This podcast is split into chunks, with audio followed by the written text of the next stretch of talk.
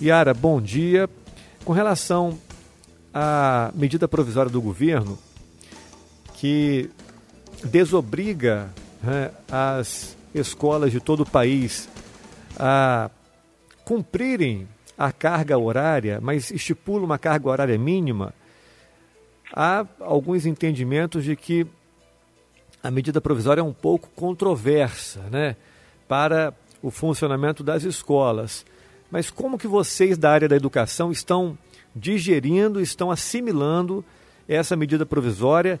E há, por exemplo, ainda pairando na educação brasileira risco de perder o ano letivo, como algumas, algumas pessoas chegaram a cogitar essa semana? Bom dia. Bom dia, Vinícius. Na verdade, eu não sei quem está com você, mas de qualquer maneira, bom dia a toda a família Berto, né? É, o Paulo Noel está aqui conosco. Ah, Paulo Noel, bom dia, um prazer. E todos os ouvintes da Rádio São Francisco. Pois é, Vinícius, é, nós, cada dia, como eu falei, né, é, nós deparamos com uma novidade e agora surge essa nova novidade, já foi até homologado, né, sobre a questão dos 200 dias letivos. Nós não somos mais obrigados a cumprir os 200 dias letivos, mas há controvérsia de que nós somos obrigados a cumprir 800 horas. E aí o que, que para, né, como você bem colocou? Se nós não somos, não temos, podemos cumprir, não vamos cumprir, né? Não temos como cumprir, isso aí já é sabido por todos, que nós não temos como cumprir 200 dias letivos mais. Como que eu cumpro 800 horas? As 800 horas são cabidas dentro de 800, dos 200 dias letivos. Para eu cumprir 800 horas, eu teria que, tenho que estender a carga horária do, dos alunos. Nós temos uma rede de quase, praticamente 9 mil alunos. Para eu estender essa carga horária, isso demanda de várias logísticas, que é manter o aluno na escola. Para eu manter o aluno na escola, isso requer alimentação. Nós transportamos por dia mais de 4 mil alunos, requer transporte, requer espaço, requer disponibilidade do professor. Então, na, na realidade, o governo federal, ele não pensou nisso. Eles simplesmente foram lá e pensaram assim, não, não tem como cumprir mais os 200 dias letivos, mas vamos manter a carga horária. Só que eles não, não analisaram esses pontos. E outra coisa, para nós mantermos isso, tem todo um custo. Eles vão repassar esse custo. Pra, vamos, suponhamos que nós, né? Vamos supor, nós temos esses espaços. Nós não temos, tá? Nós não temos esse espaço, porque quando, vou dar exemplo das escolas maiores, quando sai um turno, entra outro. Então todas as salas são ocupadas. Mas mesmo se nós tivéssemos esse espaço, nós teríamos um custo. Nós teríamos que mudar, mudar toda uma logística que já existe, que é de transporte escolar, que é de alimentação escolar, que é dos nossos docentes, que muitos deles trabalham em outros lugares. Então, nós teríamos o quê? Contratar outros professores para ficar com esses alunos então, na realidade, eu acho que tudo isso vai ser revisto ainda. Agora, Yara, você participa de grupos de WhatsApp com secretários municipais de educação de todo o Estado, né? Isso. O que está se comentando entre os gestores da educação no Estado do Rio de Janeiro, da rede municipal? Há, por exemplo, o risco de os alunos perderem esse ano letivo? Eu não vejo como perda, não. Apesar de que eu acho que tudo é muito novo para nós afirmarmos alguma coisa. Porque ah, vamos perder o ano de 2020. Acho que é muito cedo. Nós não sabemos como vai ficar a situação desse vírus que aí está, dessa pandemia que vive o mundo. Então, ainda que eu acho que é muito prematuro para se colocar um, como perda. Nós teremos que haver, sim, né, um enxugamento, né? Nós, o que, que nós temos que fazer? Ver quais são as prioridades de conteúdos, nós temos que ver quais são as prioridades dos nossos alunos, porque também a escola tem que parar, de, nós temos que parar de ver a escola só como uma escola conteudista, uma escola que só leva a questão da aprendizagem. Do aprendizagem que eu falo, de português, matemática. Isso o aluno ele tem muita facilidade de pegar, de assimilar. Tá? A escola ele vai, vai muito além disso. Então, eu não vejo isso como perda. Agora, nós não sabemos como vai ficar essa questão da situação do vírus, né? se vai, se vai recuar, se vai realmente haver um controle disso, se não vai ter. Então, acho que é muito cedo para qualquer pessoa, seja da área da saúde, seja da educação, seja da, da área social, econômica, qualquer área, falar sobre isso. Eu acho que nós temos que aguardar realmente. Ok. Yara, na última entrevista que você deu à Rádio São Francisco, eu senti você um pouco preocupada com relação à implantação de uma plataforma online. Você estava um pouco reticente porque sabe, assim como de sabença geral, que é, a informática, a internet não está acessível a todo mundo aqui no município. Uma realidade ainda, por incrível que pareça, distante para muitas famílias, principalmente do interior do município, é, onde não há sequer sinal de celular né, em algumas localidades. Então, é, você estava preocupada, mas é, em função dos acontecimentos que estão né, é, numa velocidade gigante por conta da pandemia, viu a necessidade de implantação de algum sistema para aplicar aulas online. E aí foi anunciado ontem que a partir da semana que vem esse sistema estará implantado. Como que você vai trabalhar com comunidades que não têm internet, famílias que não têm acesso à rede mundial de computadores e ao mesmo tempo disponibilizar esse conteúdo na internet para quem tem esse, é, é, essa disponibilidade? Então, Vinícius, é, na realidade eu vejo que a, a, questão da aula online existe uma dificuldade, né? Eu já, como eu coloquei da outra vez, vou, vou reafirmar o que eu estou falando. A aula online, ela já, já é difícil para o adulto. Para o, digamos assim, eu faço uma faculdade, né, a, é, à distância, né, EAD. Existe uma dificuldade. Imagina para criança e para adolescente. Mas nós vimos a necessidade de implementação, sim, porque é uma realidade que está acontecendo em todos os lugares. Agora, isso vai sanar o problema do aluno? Não, tanto é que nós estamos fazendo de que maneira? Nós estamos começando bem devagar com língua portuguesa né, e a matemática. Estamos pegando os conteúdos que já foram aplicados, fazendo uma revisão. E além disso, nós estamos disponibil vamos disponibilizar na semana que vem para o primeiro segmento e segundo segmento. O que é o primeiro segmento? É o aluno do primeiro ano até o quinto ano. Segundo segmento, do sexto ao nono. E depois estaremos disponibilizando também para a educação infantil, que são atividades impressas. Os pais terão acesso a atividades, né, que serão estão sendo já estão elaboradas, estarão impressas e os diretores verão de que maneira, a melhor maneira. Eu eu coloquei isso, né, numa live que eu fiz com a prefeita e vou reafirmar aqui porque eu sei que vocês têm um alcance muito grande.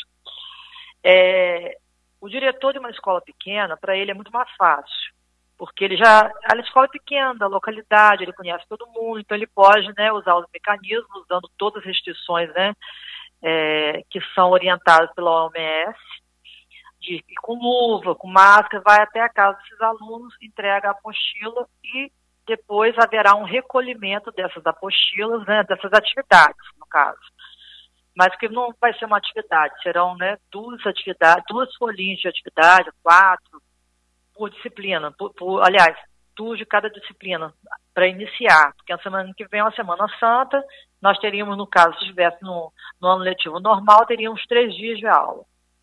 Então, o diretor vai mediar isso da melhor maneira possível. Nós estamos deixando para que o diretor veja qual a melhor logística. Lembrando que, quando a escola é muito grande, muitas vezes o diretor vai precisar da Secretaria de Educação. Para quê, Yara? Para poder chegar até a casa desse aluno. E a Secretaria de Educação vai estar aqui, né, aberta, é, disponibilizando todos os mecanismos para que o aluno tenha essa apostila também. Então, o aluno não vai ter só aula online.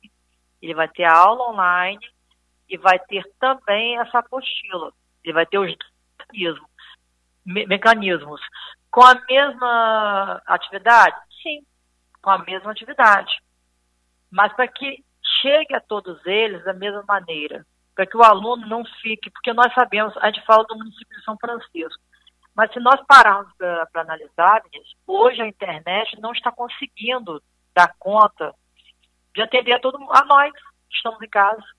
Muitas vezes nós estamos muito bem em casa, daqui a pouco a internet fica ruim, porque são muitos acessos. As pessoas estão em casa, é natural que o acesso aumente.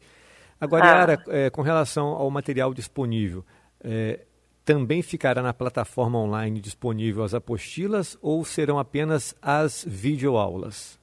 Só as videoaulas. Então, ficar lá em tempo real, o aluno vai ter que criar o e-mail, já tá, isso já está sendo feito, né? Nós já temos praticamente todos os alunos cadastrados, está muito, está sendo assim até bem rápido, a gente foi, está sendo mais rápido do que a gente imaginava. O aluno terá uma senha, logicamente, com o seu responsável. Isso aí, qualquer aluno pode fazer esse cadastro, pode ter esse acesso, vai ficar lá. Terminou, ah, acabou a pandemia, mas as aulas continuarão lá. Dependendo de como for o desenrolar da, da coisa, a gente vai continuar com essa plataforma para que o aluno possa estar revisando o conteúdo, possa estar né, vendo de uma maneira mais uma maneira que ele possa estar, estar com tempo disponível. Teve uma dúvida, ele vai lá, acessa a plataforma. E ele vai ter também, dentro da plataforma, ele vai ter um campo onde ele pode surgir, né? Aí vem, vem aliás, surgem várias perguntas. É, mas aí, quando o aluno tiver dúvida, com quem que ele vai tirar? Se for através da, da plataforma, vai ter um campo lá na plataforma onde ele vai poder colocar a dúvida dele. E essa dúvida vai ser sanada pelo professor. Desculpa.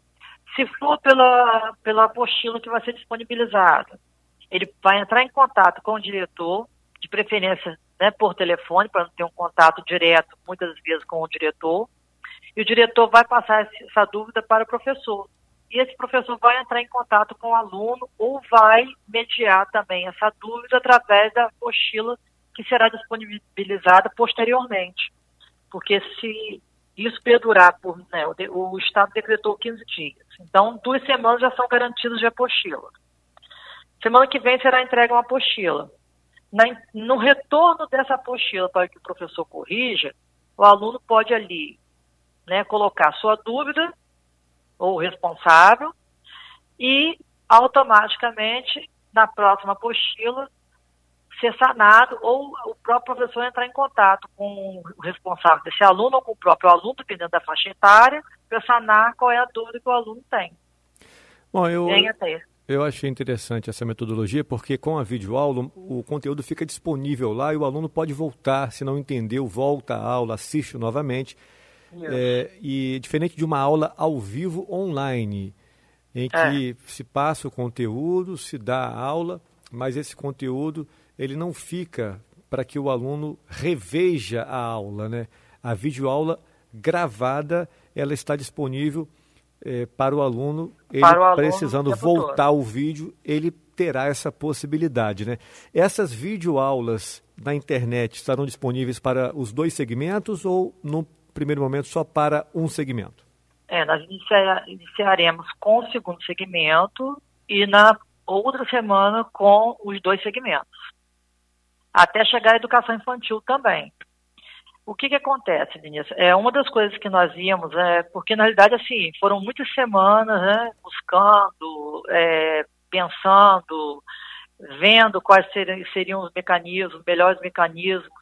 Quando nós vimos que a aula em tempo real, eu vou lá e marco com o aluno, olha, é, hoje das 13 até as 15 horas, tá, vocês têm que estar online para que possa está interagindo com o professor. Nós vimos que isso criou uma certa, digamos, uma, um certo tumulto em algumas situações. Muitos alunos interagindo ao mesmo tempo, surgem as dúvidas, às vezes o professor não consegue é, tirar as dúvidas de todos os alunos, porque ele não está junto com o aluno, ele está online. Às e, vezes a internet cai. E é diferente, então, né? A criança é do adulto, né? é diferente. Então, nós optamos por criar né, videoaulas e o aluno ter a oportunidade de tirar, sanar suas dúvidas através desse campo ali, na, quando é videoaula e quando é através de apostila, o aluno escrever ou procurar o diretor e falar, ó, eu tive essa dúvida em tal, tal pergunta, em tal conteúdo. Agora, Yara, o governo, é uma coisa mais eficaz. o governo federal eh, permite que as escolas usem esse tempo da aula online ou da videoaula como hora é, letiva, dia letivo? Como dia letivo, não.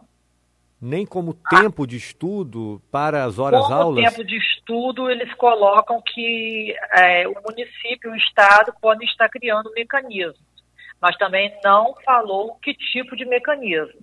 É que, na realidade, eu vejo que nós, né, quando você falou a questão do, do secretário, realmente é uma angústia minha e de todos os secretários porque o que, que acontece? Na, a Undime, né, como é um órgão que, que né, é uma um órgão que foi criado para poder ter esse acesso de todos os secretários, até a nível de Brasil, porque existem encontros nacionais, né?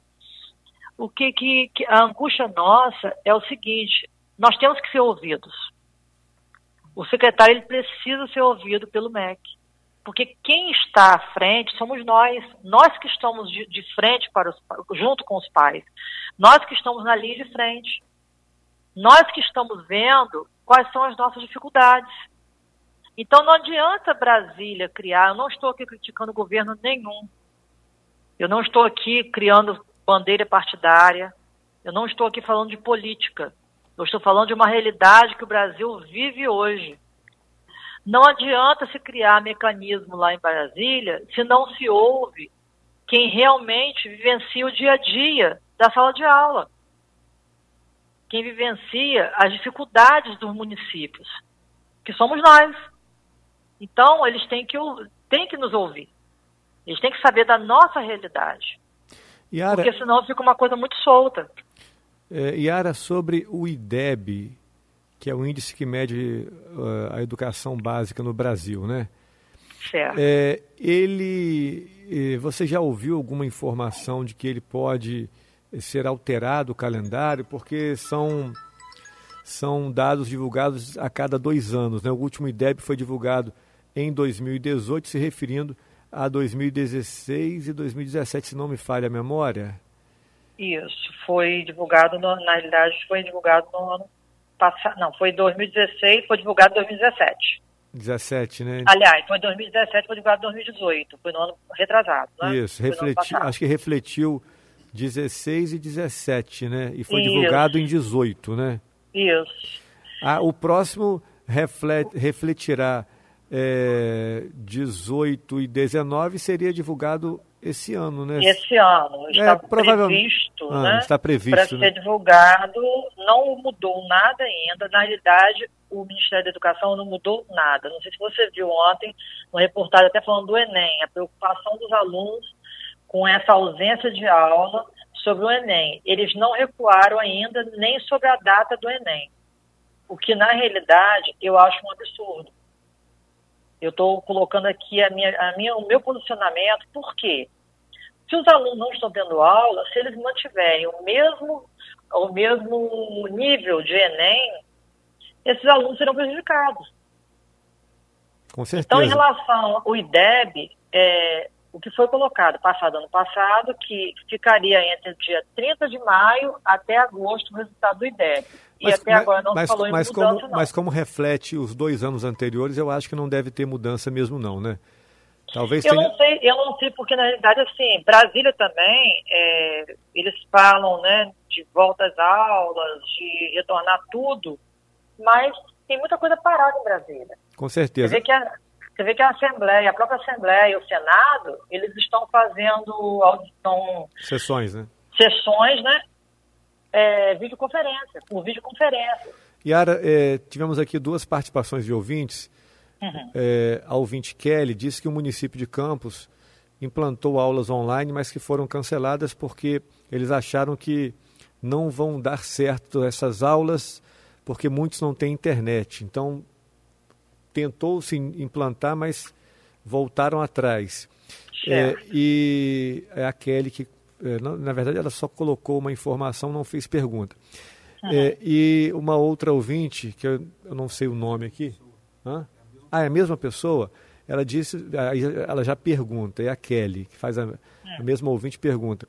Gostaria de saber quem não tem internet, se vai dar a apostila algumas crianças vão ficar prejudicadas. Isso, não sei se não entendi a pergunta. Mas eh, só para esclarecer, a videoaula nesse primeiro momento estará acessível ao segundo segmento, do sexto ao nono ano. É, e depois, aí na, na próxima semana, a gente pretende colocar já o primeiro segmento e, se possível, a educação infantil. E já que o que a Kelly perguntou já foi respondido. Né? Independente da, da videoaula, nós teremos a apostila para todos os alunos, todos. Okay. Então, diferente de campus, né, nós vamos colocar é, essa apostila disponibilizar para todos os alunos. Então, não tem porquê né, o aluno ter nenhum tipo de, de prejuízo, tendo em vista que ele vai ter acesso à atividade através da, das apostilas. Assim, deixa eu ver se eu entendi. A princípio, o que está sendo feito de planejamento é para que o aluno não perca o conteúdo, mas quando Isso. voltarem às aulas, é, as escolas estarão obrigadas a cumprir é, essas horas aulas, esses dias letivos, quer dizer, isso é o que é o entendimento do momento, mas provavelmente a, haverá mudanças, né, Yara? Com certeza, não tem como, não tem, Vinícius, na realidade não tem, eles vão ter que rever isso aí. É, não existe uma. A gente pode voltar daqui a 15 dias e pode voltar no mês de maio, pode voltar também no mês de junho, a gente não sabe ainda. É uma coisa que, como eu falei, é muito nova para alguém afirmar alguma coisa. Ah, não, vamos cancelar o, 2000, do ano 2020. Não, não tem como ninguém afirmar nada. Né? É, na realidade, é tudo muito novo. A gente vê as grandes universidades do país todas paradas. Não está tendo aula online, não está tendo nada. Yara, com relação a essa plataforma online com vídeo aulas, o aluno, nesse momento, qual é a orientação que você pode deixar para esses alunos do segundo segmento? Eles vão receber essas orientações? Você já poderia deixar alguma orientação? O que, que eles devem fazer para se cadastrar, para entrar? Enfim. Então, eles vão ter que criar os e-mails, né? Como já estão sendo criados, praticamente já tem, já são muitos e-mails já foram criados. E eles vão ter que acessar, como, eles, como nós temos um sistema, os pais não terão dificuldade, porque nós temos um acesso muito bom dos pais ao sistema. Então já há um é sistema implantado. Nós temos um sistema implantado onde o pai acompanha a vida do filho em termos de, de notas, né, de presente, frequência. Isso. Então, essa plataforma não terá, eles não terão dificuldade nenhuma, porque eles já estão acostumados, né, mediante essa questão do, do, sistema. E se eles tiverem alguma dificuldade, eles podem estar entrando em contato com a gente ou com a própria direção da escola também, porque vai ser muito fácil. Ele, ele vai clicar lá no e-mail dele, vai ter que acessar, né? Clicou, acessou o e-mail dele, ele vai ter que inserir a senha dele que ele, ele mesmo vai criar, e a partir daí ele vai ter acesso às aulas. Ok. O Paulo Noel quer fazer uma pergunta. Pois não, Paulo Noel. É, Vinícius, é, bom dia, Yara. Bom dia, Paulo Noel. Eu, tô, eu estou aqui na linha com Paulo André. Uhum. Ele gostaria de fazer uma pergunta. Pois não. Paulo André, bom dia. Bom dia, Paulo Noel, ouvintes, secretário de Educação Yara Cintia, Vinícius, enfim.